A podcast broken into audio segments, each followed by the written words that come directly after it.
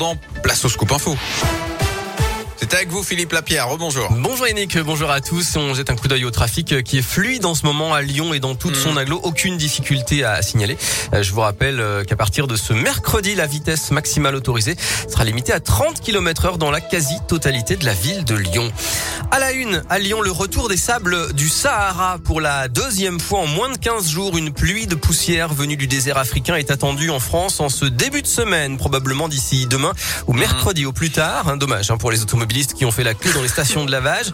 En attendant, on respire mal à Lyon. La qualité de l'air est mauvaise avec un épisode de pollution aux particules fines.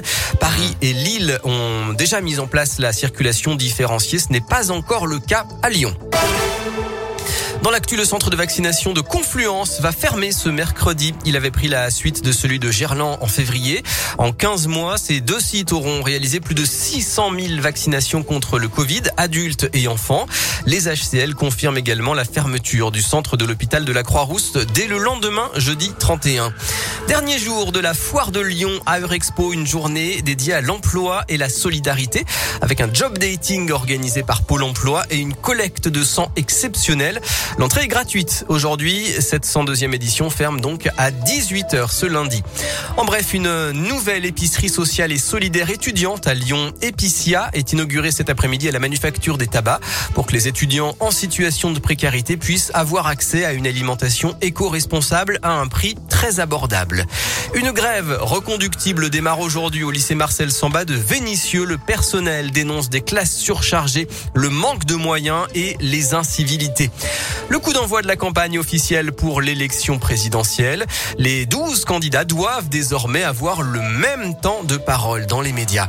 Et puis économiser dès maintenant le gaz et l'électricité. C'est l'appel lancé par la Commission de régulation de l'énergie. Elle conseille de baisser le chauffage et la clim et d'éteindre les lumières. La guerre en Ukraine et l'arrêt de nombreux réacteurs nucléaires pour maintenance vont entraîner des difficultés l'hiver prochain. En sport, on rappelle euh, la défaite du Loup Rugby hier à Toulouse 27 à 19, 21e journée de top 14. Les Lyonnais sont 6e du classement. Enfin, on termine avec ce bruit de coups et cet échange lunaire. C'était hier pendant la cérémonie des Oscars. Oh, wow! Will Smith just smacked the shit out of me. Keep my wife's name out your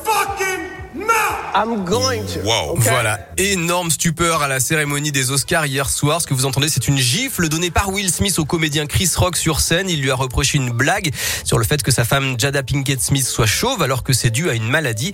Will Smith euh, s'est ensuite excusé quelques minutes après en recevant l'Oscar du meilleur acteur pour le film La méthode Williams.